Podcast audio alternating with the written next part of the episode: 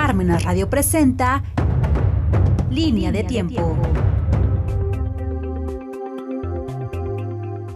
Estamos en su programa Línea del Tiempo, su servidor el Padre José Luis Bautista González. Sintonízanos en parmenasradio.org. Estamos viviendo dentro de nuestra línea del tiempo el mes de septiembre. De ahí la bandera mexicana que simboliza parte de la identidad y del orgullo de los mexicanos. Por eso en este programa y en los subsiguientes programas voy a hablar de lo que sería la parte medular de la patria, el corazón de la patria, que es la identidad nacional. Revisaba yo, y después lo comentaré para el mes de octubre o noviembre, si es que Dios nos da vida, el nuevo programa, entre comillas, transformador en el ámbito de la educación básica y media básica. Y encontré uno de esos párrafos que México contiene varias identidades. Entonces yo me vi a la tarea precisamente de entender cuáles son esas varias identidades y qué autores precisamente han sido los más entusiastas en hablar de la patria y de la identidad nacional y no comprometerse de paso con lo que es la historia oficial la historia monumental eh, y la historia, como la denomina este autor, la historia positiva. Y me refiero a el famoso historiador eh, Edmundo O'Gorman. Edmundo O'Gorman, su papá era de origen irlandés, ingeniero y pintor. Él fue hermano del famosísimo muralista Juan O'Gorman Estudió en la Libre de Derecho y terminó la licencia en Derecho, después la maestría en Filosofía y finalmente el doctorado en Historia. Él, admirador del pensamiento del gran español José Gauss, pero también admirador del pensamiento de Martin Heidegger y del pensamiento del famoso filósofo del yo y de sus circunstancias. Tuvo controversias porque varios, mm, indudablemente, eh, eh, enemigos en la palestra o en la polémica, como don Silvio Salvala, a quien denominaba Edmundo Gorman como el que deshumanizaba la historia. ¿Qué es lo interesante o cuál es la tesis principal del mundo Gorman en su libro La invención de América y después México, el trauma de su historia? Es que existen dos Américas o existen dos Méxicos, el México anglosajón y el México iberoamericano. Al haber, entre comillas, dos Méxicos, es indudable que la identidad no se, no se dé en México. Él considera que solamente hubo identidad en el periodo del presidente don Porfirio Díaz, quien gobernó en su segundo periodo de 1884 a 1911.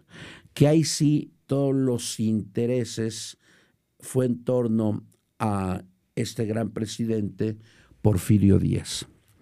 Pero yo quisiera que el mismo autor nos comentara su tesis sobre estos dos Méxicos, que él considera es la tesis de los que eran llamados conservadores y los llamados liberales. Para él, los conservadores son los que querían seguir con el modelo del virreinato. Aquí hago una corrección al autor porque lo llama colonia. y ustedes saben, como aquí lo he defendido en la línea de la historia, que México no fue colonia. Colonia fueron las 13 colonias maltratadísimas del norte por parte de Inglaterra. Esas sí fueron colonias o colonias donde no hay vestigios históricos en África. Pero lo nuestro fue virreinato. Espero que el maestro Edmundo Gorman, desde donde esté, no se enoje. ¿Y cuál es la tesis liberal? La tesis liberal es cortar toda relación con el pasado y tener como modelo supremo a Estados Unidos. Pero permítanme, voy a leer del capítulo segundo en su libro México, el trauma de su historia, Ducit Amor Patria. Vamos a leer del capítulo 2, La trágica incomprensión, conservadores y liberales, el cuadro comparativo de la tesis conservadora y la tesis liberal. El propósito para una nueva nación, después de que México se independiza en 1821 con el gran don Agustín de Iturbide, y después de que él estuvo unos meses como emperador y su caída hacia 1824 con el nuevo presidente. ¿Cuál es la tesis conservadora para Edmundo Gorman? Constituir a la nueva nación de acuerdo con el modo de ser tradicional, aceptando como vigente el legado de la colonia, yo le llamo virreinato pero no como mera prolongación estática, sino logrando un progreso social y material que rivalice con el de Estados Unidos, pero siempre en lo compatible con el modo del ser tradicional. He de decir que cuando se hace México independiente, el virreinato era pujante de todo el continente americano sobre Estados Unidos, el virreinato era pujante. Su economía era grandiosa. Y de hecho, como lo comentaba el año pasado o antepasado, eh, de las cartas, de las memorias de Agustín de Iturbide, él hablaba de que México tenía que continuar con el modo del el virreinato. Y él afirma que México no estaba preparado para ser una república como Estados Unidos. Y yo creo que con el paso de los años, don Agustín de Iturbide tenía razón como buen visionario. No se puede cortar de tajo con el pasado a, mí me daba mucha risa esta consulta, una pregunta del INEGI, donde ya no se preguntó, usted no pertenece a grupos indígenas, porque son millones los indígenas que hay en la República Mexicana, sino se preguntó, usted no tiene un pasado afroamericano. Pues yo creo que en México hay más indígenas que africanos. Claro, todos formamos o tendríamos que formar una identidad. Pero son aquellas preguntas de las cuales uno no entiende. Afroamericano.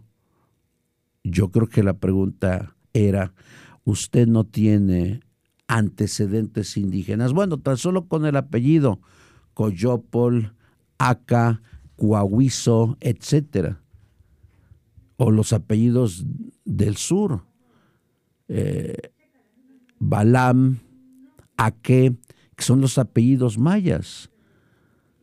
Pero nunca pude entender esa pregunta del INEGI. ¿Tiene usted un pasado afroamericano? Creo que la tesis conservadora tendría que ser, creo, la más oportuna. En cambio, ¿cuál es la tesis liberal? constituir a la nueva nación de acuerdo con el modo de ser de Estados Unidos, se alcanzará así la prosperidad social y material lograda por el modelo norteamericano. Pero hay que señalar algo importante. La llamada tesis conservadora estaba sustentada por mexicanos, criollos, peninsulares y mestizos, que no negaban el rico pasado, que fue la fusión de dos culturas, el mosaico mesoamericano y Castilla y Aragón. No se puede negar el pasado. Imagínense un pasado rico, tal vez en la cultura teotihuacana, de, Teotihuacán, y la cultura maya, o la cultura tolteca, o la cultura de Tenochtitlan. Pero también no se puede negar la riqueza de los reinos de Castilla, de Aragón, de Navarra, de Granada, y lo que constituiría después España. Tristemente, la tesis liberal estaba sostenida por la masonería tanto escocesa como yorquina. ¿Cómo no negar el rico pasado económicamente hablando de la Nueva España? Y cómo ahora entender que habría que ser como Estados Unidos para alcanzar la riqueza, si ya la Nueva España lo contenía. Ese fue el trauma. Y el trauma que seguimos viviendo ahora entre partidos políticos, donde no hay identidad, porque no hemos superado los escollos del siglo XIX y porque hemos heredado, como sostiene el maestro del mundo Gorman, una historia oficial, monumental, que no checa con la realidad del siglo pasado y del siglo antepasado. Por eso no hay identidad.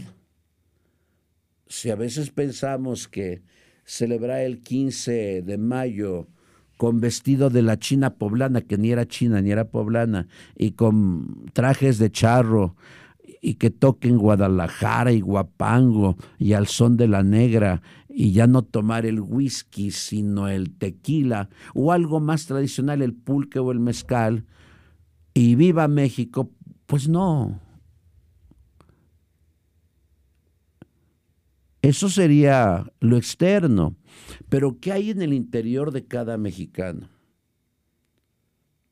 Nosotros seguimos aspirando a ser Estados Unidos o queremos cortar de tajo el pasado tan rico de la fusión de dos mundos, de dos culturas. Y todavía estamos con el trauma de la historia de que España pida perdón de rodillas a México. México no existía hace cinco siglos, pero vemos que hay un trauma terrible. Claro, Edmundo Gorman llega a ser un análisis psicológico. Por eso le llama trauma. Estamos traumados porque no hemos superado el escollo del 19. Porque por un lado queremos ser estadounidenses y por otro lado defendemos la bandera vestidos a la usanza indígena. Ese es el trauma. No hay identidad. Yo recuerdo a algún amigo mío, bueno, no era tan amigo, pero era compañero en la universidad, él decía, lástima que Estados Unidos en 1847 no se anexó a México. Así estaríamos en el progreso. ¿Qué se busca? ¿El progreso o la identidad? Si no tenemos un progreso, progreso de pocos es porque no hay identidad.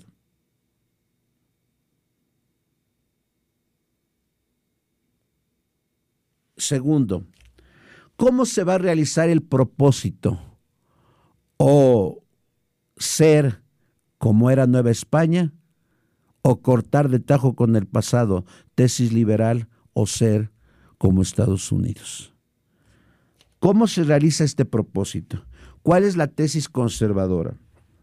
Guardar fidelidad a las creencias, valores y estructuras de la colonia, yo digo virreinato, en lo compatible con la independencia y comunicarles el impulso necesario para alcanzar la prosperidad apetecida. ¿Qué es lo que da sentido al virreinato? ¿Cuáles son las ideas, creencias y valores del virreinato? La fe católica. Ustedes recordarán que en un programa de hace dos años o tres, yo les comentaba que el rey Carlos III, eh, masón, quería cambiar la estructura jurídica del virreinato en intendencias, no respetando el legado rico del virreinato, porque recordemos que la reina Isabel en su testamento en 1506 antes de morir, ella pidió que las tierras recién descubiertas tuvieran el estatus de súbditos al igual que los súbditos de la corona de Castilla y Aragón, ser tratados igual.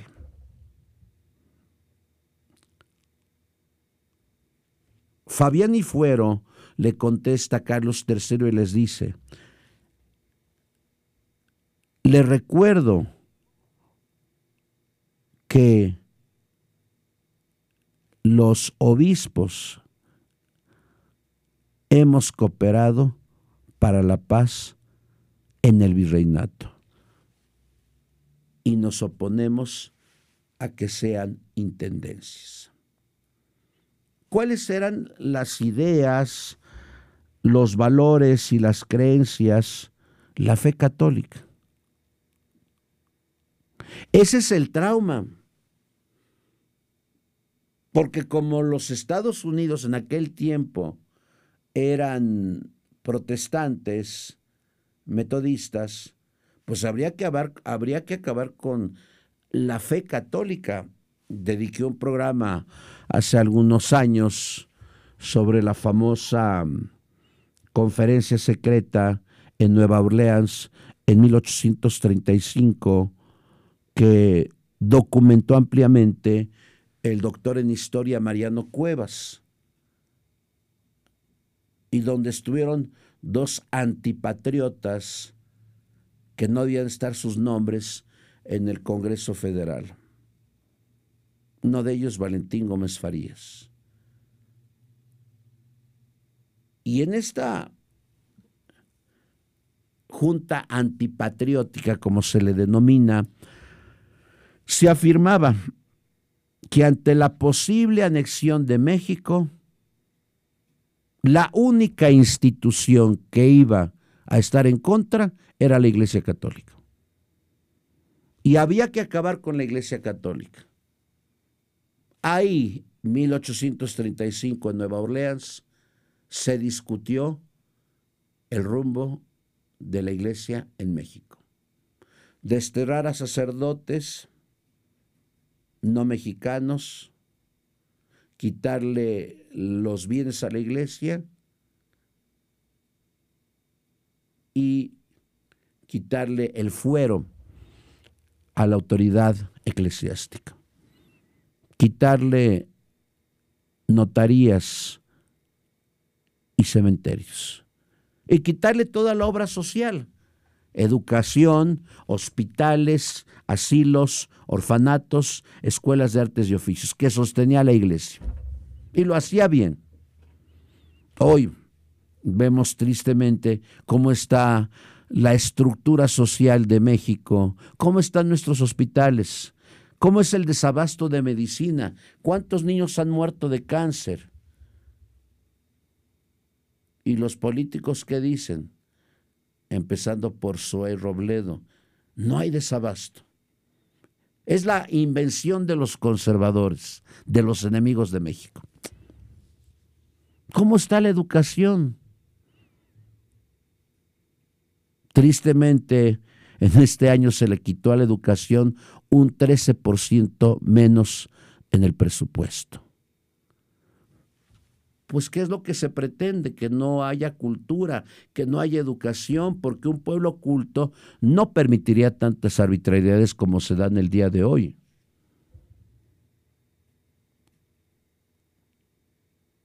Desabasto de medicina, de instrumentos quirúrgicos.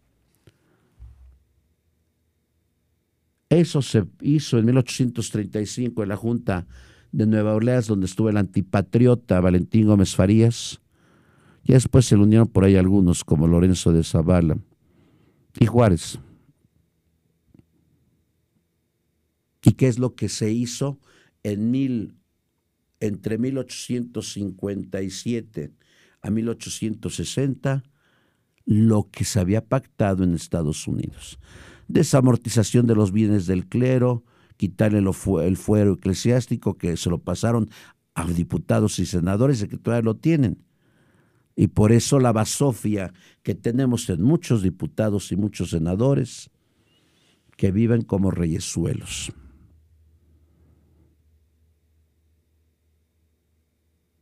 ¿Por qué hacerlo si el 99% de los mexicanos eran católicos? Ah, por esa tesis liberal. La Nueva España no ha servido para nada. Hay que romper los lazos, hay que cortar el cordón umbilical. La garante de la paz, de la economía es Estados Unidos. Vean, han pasado 201 años ¿Y cómo está nuestra economía? Decrecida. La inflación más del 8%. Ha habido superávit en México. Ya no hay pobres. Ha aumentado el número de pobres en México en los últimos años. Hay corrupción, hay una corrupción espantosa en México. Hay impunidad, claro que hay impunidad ha servido esta tesis liberal que todavía el gobierno federal maneja. Los conservadores, los enemigos de la patria, los etiqueta. Y hasta este hombre o este gobierno no sabe qué significa la tesis conservadora. No cortar con el pasado. La tesis liberal, cortar con el pasado conservar con fidelidad creencias, valores y estructuras del virreinato. Imagínense ustedes algo que se coartó en la constitución del 24, una constitución masónica, fue el famoso juicio de residencia que tenían las leyes de las Indias. ¿Y en qué consistía el juicio de residencia? Juzgar con un visitador de España a virreyes, a corregidores, a gobernadores y alcaldes después de que terminaron su periodo. Llegaba el visitador con una orden expresa del rey, llegaba con 50, 40 contadores que no se les llamaba así en ese tiempo, y juzgaban la administración del virrey si no había habido injusticias y corrupción. Eso ya no se hace. ¿Por qué? Porque hicieron una constitución a modo. ¿Y qué no decir de la constitución del 57? ¿Y qué decir la del 17 anticatólica, hecha por la facción carrancista que no amaban a la Iglesia Católica. Ese es el trauma. Siendo un pueblo católico, hay que echarles la tesis liberal. dice la tesis conservadora, hay que conservar con fidelidad las creencias, los valores y las estructuras del virreinato, que funcionaban, claro que funcionaban. Yo lo he dicho acá, el periodo de mayor tranquilidad para los indígenas, aunque usted no lo crea, fue el virreinato. ¿Acaso se ocupó el México independiente desde 1824 hasta el día de hoy, 2022, de los indígenas? No.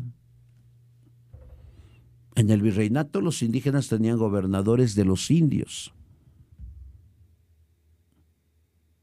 La Inquisición no castigó cuando se fundó en, 1569 a los indígenas ni a los mestizos.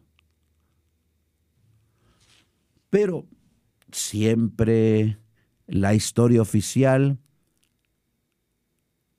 ha anidado sus garras contra España, contra los conservadores, contra Iturbide, contra Maximiliano, contra la Iglesia Católica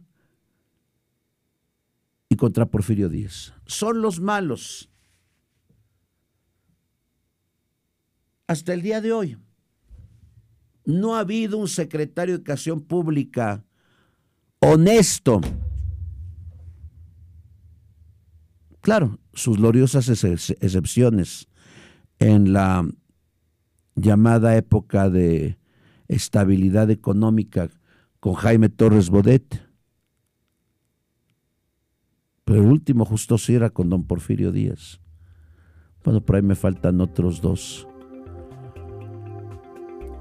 Pero seguimos con el modelo de una historia positiva en el México que nos toca vivir una historia falseada.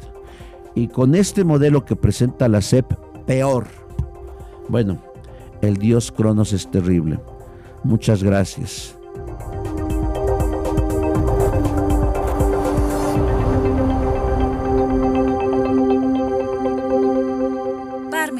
Presentó Línea de tiempo.